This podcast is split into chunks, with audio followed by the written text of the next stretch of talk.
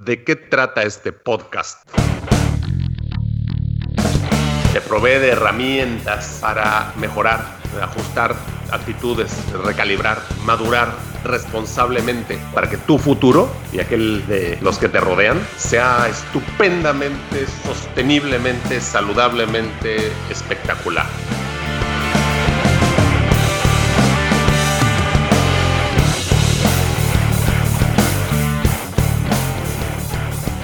Tengo un, amigo que a cada rato me está presumiendo con su oxímetro, que si está en 92 o 93 este, por ciento en la Ciudad de México y cuando viene para acá le llega a 98, 99 o 100 aquí en, Mérida, este, a la altura del nivel del mar. Entonces se ha manejado como un diagnóstico casero de enfermedades este, respiratorias y tengo entendido que hay muchos, muchas formas de aumentar tu capacidad de transporte de oxígeno en sangre. hay, hay, algunas de ellas que son caras y que involucran químicos y hay otras que son verdaderamente regaladas e involucran métodos de respiración.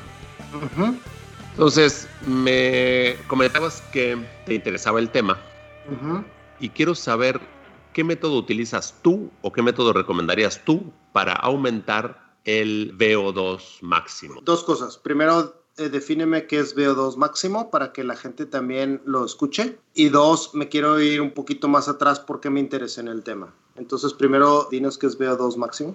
Pues mira, se maneja como la cantidad máxima de oxígeno que un organismo puede absorber, transportar y o consumir en un tiempo determinado. Y tiene que ver con pues estas proteínas que transportan el oxígeno en sangre, llamada hemoglobina. Muy bien. Entonces, dicho esto, originalmente mi interés salió porque estaba platicando con el doctor Rubén, al cual ya conociste tú, que es dentista, y, y, todo salió porque le dije, fíjate que he traído la nariz tapada este, eh, muy seguido, pero sé que son ciertos alimentos o ciertas bebidas que lo están causando, están causando una inflamación. Y, me, me, me, observa y me dice, ok. Y le digo, pero fíjate que noto que después de entrenar, no importa que haya comido o haya bebido los días anteriores, siempre después de entrenar traigo la nariz destapada. Y me dice, óxido nítrico en las fosas nasales. como CO2 y óxido nítrico. A ver, ¿de qué me estás hablando? Y me dice, tienes que leer el libro de Oxygen Advantage. Entonces luego, luego lo compro. Este, no me esperé al crédito porque era un tema que estaba así súper, súper yo interesado en aprender. Y me di cuenta que, como lo, expresa el autor, que ahorita te voy a decir quién es, el autor de Oxygen Advantage es Patrick McKeown, es un irlandés. Dice, la mayoría de nosotros somos mouth breathers, la mayoría de los humanos somos mouth breathers, es decir, respiramos por la boca. Y eso se vuelve como un círculo vicioso en que dejamos de respirar por la nariz. Entonces, al respirar por la boca, metemos una cantidad de aire mayor de la que necesitamos y contrario o antiintuitivo, llevamos menos oxígeno a los músculos. Entonces, en el libro te empieza eh, a expresar que si empiezas a respirar por la nariz, controlas mejor el volumen ah, de ingreso de aire a los pulmones y poco a poco vas a tener, vas a ir aumentando tu VO2 max, ¿verdad? Porque cuando tú aspiras mucho aire, estás liberando demasiado CO2 y por liberar demasiado CO2 no tienes suficiente ingreso de oxígeno. Entonces empieza a haber un desbalance en la circulación sanguínea y entonces precisamente te cansas más, a lo mejor tienes menor desempeño, un montón de, problemas. Eh, ah, se produce asma, otros síntomas, ¿verdad? Entonces, uno de los ejercicios que comencé a hacer respondiendo a tu pregunta es conscientemente respirar por la nariz. Y yo decía, pero es que traigo la nariz tapada. Oh, sorpresa. Este doctor en, en su libro tiene ejercicios para de una manera natural destapar las fosas nasales. La segunda parte es, ahora, conscientemente vas a hacer ejercicio solamente respirando por la nariz, nunca por la boca, inhalando y exhalando por la nariz. De esta manera vas a empezar a regular mejor tu flujo de oxígeno y de CO2 de una manera natural. Acuérdate, de hecho ya lo hemos platicado varias veces sobre la acidez, el pH en el cuerpo. también está regulada por el CO2. Yo no lo entendía hasta ahora que leí el libro. Sí, se llama hipocapnia. Es correcto. Y luego viene una serie de ejercicios conforme avanzando en, el, en los capítulos del libro, donde te dice para mejorar tu desempeño y tener un VO2 max mayor al que con el que empiezas, puedes simular entrenamiento de altitudes mayores, ¿sí? Como si estuvieras haciendo ejercicio en la montaña o, por ejemplo, detener la respiración por segundos mientras estás entrenando y esto va haciendo que tus pulmones se vayan adaptando y tu cuerpo también se vaya adaptando a trabajar con una menor cantidad de oxígeno para que tengas un, menor, un mejor desempeño. Es decir, los vas trabajando, los vas entrenando a trabajar con menos oxígeno.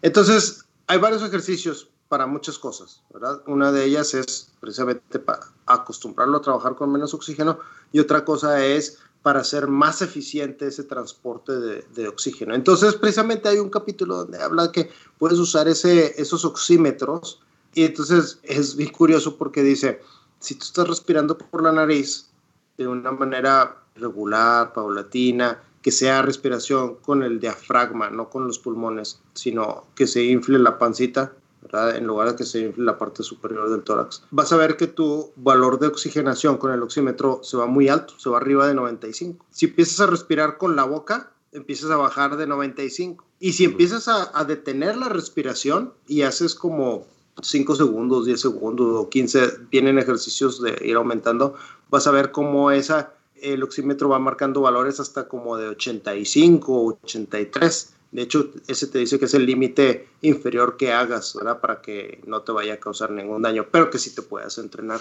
Entonces, a lo mejor agarré monte y ya hablé de muchas cosas, pero eh, lo que he estado haciendo conscientemente esta semana al entrenar Jiu-Jitsu es mantener mi boca cerrada, en la noche a la hora de dormirme ponerme un tape, un, un micropor en los labios, precisamente para no abrir la boca durante mis horas de sueño y tratar de regular mejor el ciclo respiratorio por la nariz, respiración nasal. ¿Qué opinas de todo esto?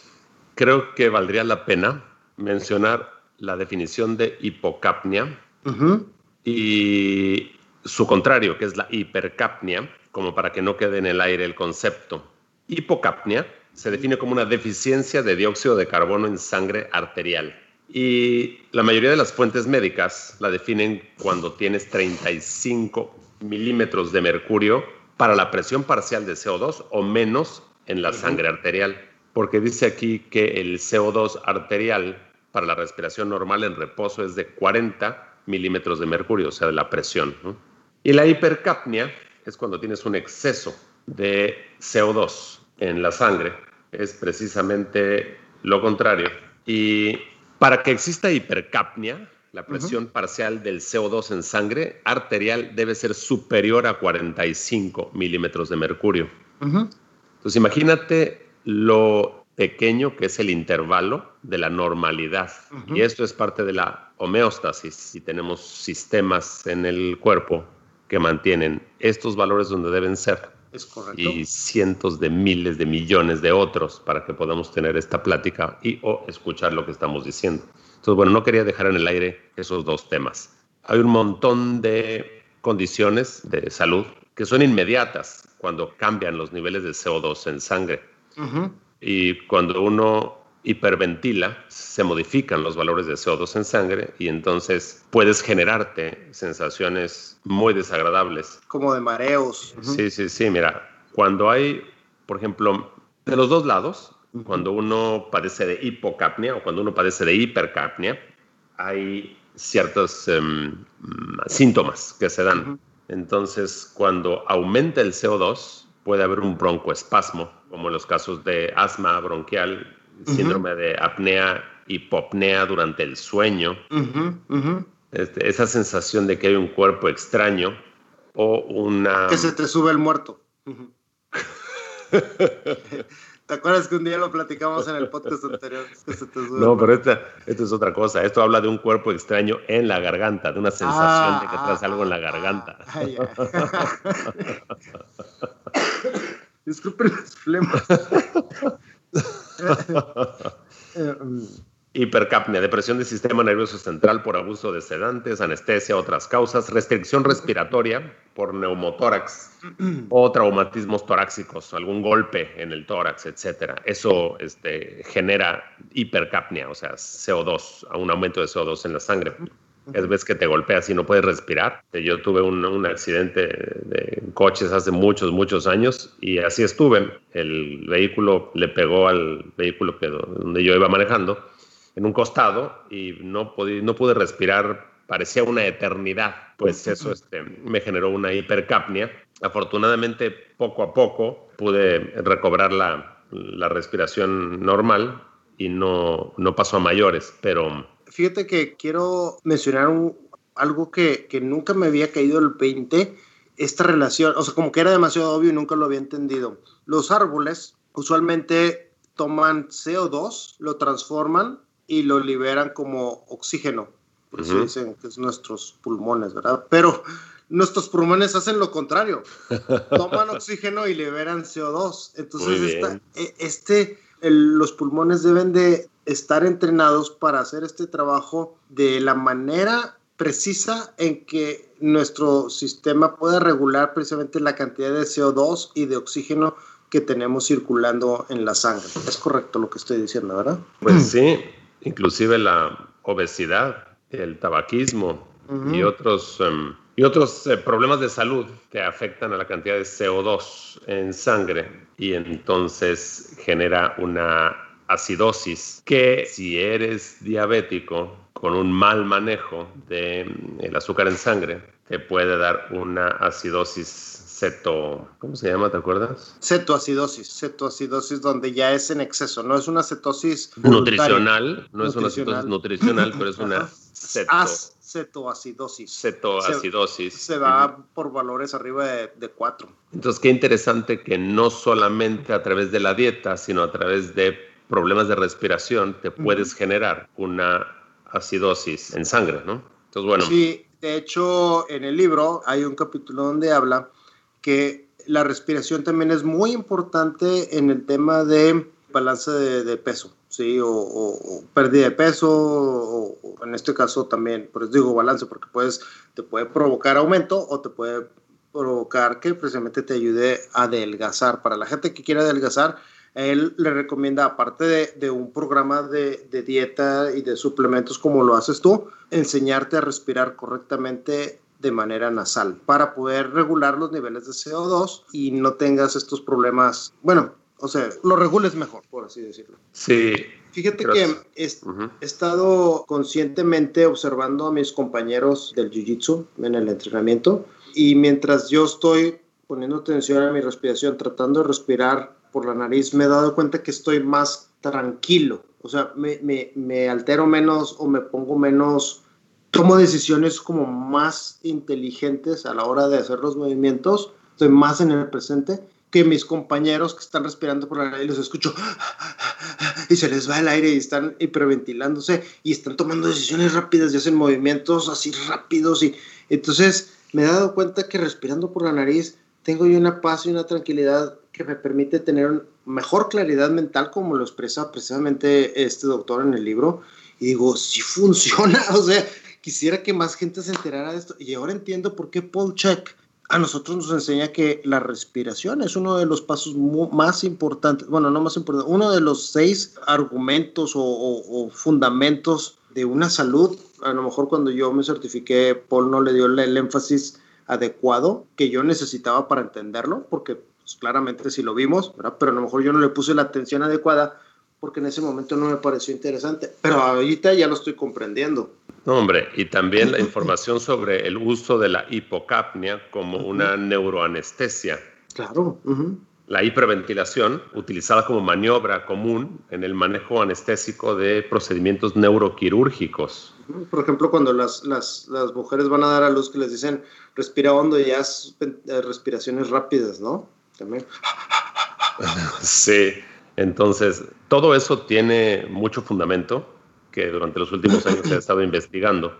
Y pues aquí el punto interesante que quiero aterrizar es que hasta hace pocos años no se sabía porque de aquí nos, nos, fuimos agarrando monte y cambiamos el objetivo de la plática de óxido nítrico a monóxido de carbono, ¿no? Entonces digo, químicamente y fisiológicamente son apasionantes los temas, pero de regreso al tema del óxido nítrico. En 1998 fue galardonado el doctor Luis Iñarro con un premio Nobel de Medicina por haber descubierto eh, la función del óxido nítrico en el cuerpo. Y efectivamente escribió un libro llamado No más ataques al corazón, el NO como la simbología de óxido nítrico. Química, de óxido nítrico. Y resulta que efectivamente las, el delicado endotelio de las arterias y capilares, o sea, por donde viaja la sangre, produce este gas. Y cuando hay endurecimiento de las arterias, este gas ya no se produce y entonces disminuye el flujo pues, sanguíneo, lo cual afecta en el caso de los hombres a las erecciones. A lo mejor tendríamos que haber empezado por este tema. No, no, no, pues digo, está, estamos tocándolo, pero está todo ligado, interligado. Es un sistema complejo como lo hemos platicado muchas veces. Ajá, porque si alguien todavía nos sigue escuchando, bueno, este es, es el punto al que queríamos llegar. Si ya interrumpieron el, el, podcast hace 10 minutos y se pasaron a, al siguiente, no los culpo porque sí, estuvimos aburridos. Resulta que el NO también, el óxido nítrico, también funciona, como bien lo indicabas, como un gas que destruye microorganismos patógenos y se produce en la nariz, en las mucosas de la, de la nariz y no en las mucosas de la boca. Y también de niños, pues siempre nos decían que respiráramos por la nariz y no por la boca. Entonces, mucho del conocimiento pues ancestral del conocimiento de las abuelas tiene su fundamento científico perfectamente aplicable y utilizable. Entendí que el óxido nítrico permite una vasodilatación. Así es. Entonces, esto, pues como bien lo dices, tiene un beneficio para las erecciones. Claro, y el problema aquí es Pero también la relajación, ¿eh? Sí, pero insisto, el problema es que genéticamente hay algunas expresiones de polimorfismos que producen menos, óxido nítrico que otras personas. Entonces, si uno sabe qué tipo de expresiones de estos polimorfismos le tocaron, eventualmente en la vida, conforme avanzas en edad como hombre y puedes llegar a tener problemas circulatorios que afecten a tus erecciones, si sabes que tienes un polimorfismo o varios polimorfismos que disminuyan la producción de óxido nítrico, entonces tomando algunos complementos o suplementos nutricionales, puedes compensar esta falta de expresión, inclusive modificar la expresión de estos genes y resolver tu problema, en vez de buscarle por otro lado, porque hay cosas que no se arreglan platicando. Hay cosas que necesitan de un precursor bioquímico para producirse, para generarse. Y de la misma forma hay un montón de métodos para ayudar a hombres cuyas erecciones ya no son como antes. Y son métodos que pueden o no funcionar, pero insisto, no atacan de raíz el problema, que es una disminución de producción de óxido que puede aumentar tu riesgo de tener un accidente cerebrovascular o un infarto. Entonces, este tema de la masculinidad no solamente te permite tener una vida sexual plena y satisfactoria toda tu vida, así vivas 100 años, sino también te permite llegar a una edad madura. Muchos son los suplementos que ayudan. No quiero sonar como un recetario, porque a lo mejor no los necesitas y a lo mejor tu problema es de otra índole. Por eso es que lo primero sigue siendo, pues, conócete a ti mismo, ten tu interpretación genómica para saber si tú eres un candidato a que te vaya a suceder algo así si no sabes qué expresión genética tienes o si no sabes inclusive respirar y te generes una hipo o una hipercapnia por, por ansiedad. Yo empezaría respirando conscientemente por la nariz para aprovechar ese, ese óxido nítrico que se produce en las fosas nasales. Y después de una consulta contigo o, algún experto, precisamente identificar esos polimorfismos y ver qué suplementos o qué aminoácidos o qué le puede ayudar precisamente a aumentar esa producción de óxido nítrico. Fíjate que en esta época de la pandemia, donde todo mundo se ha empezado a enseñar, a educar sobre estos temas. Es increíble, como tú bien lo indicas, respirar mal te baja el numerito del porcentaje de oxigenación en sangre, con lo cual, pues si te malviajas, sigues respirando mal, entonces te generas una hiperventilación, baja más este numerito y hasta enfermo te sientes y ya quieres irte a, a hospitalizar, ¿no? Entonces. Sí, la mente nos juega sucios. es importante no malviajarse y entender de que este número, tú, con técnicas de respiración, lo puedes aumentar o disminuir a voluntad. Y no es un diagnóstico de nada más que de tu porcentaje de oxigenación en sangre.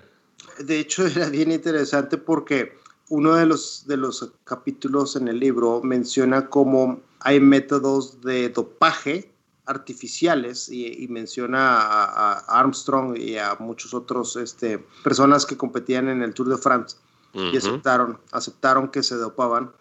Dice, bueno, esta es la manera ilegal, pero la manera legal de doparte, que nadie te la va a prohibir, es respirando nasalmente correctamente de la manera en que te estoy indicando. Y vas a regular tus niveles de CO2, de oxígeno y óxido nítrico. Y te van a dar un edge en todas tus actividades mentales, físicas y sexuales o en la cama, tu desempeño en la cama. Está excelente, o sea, no veo, no, no, no veo por dónde no comprarle la idea de, de aprender a respirar mejor. Y con esa nos vamos. Hasta la siguiente. Chao.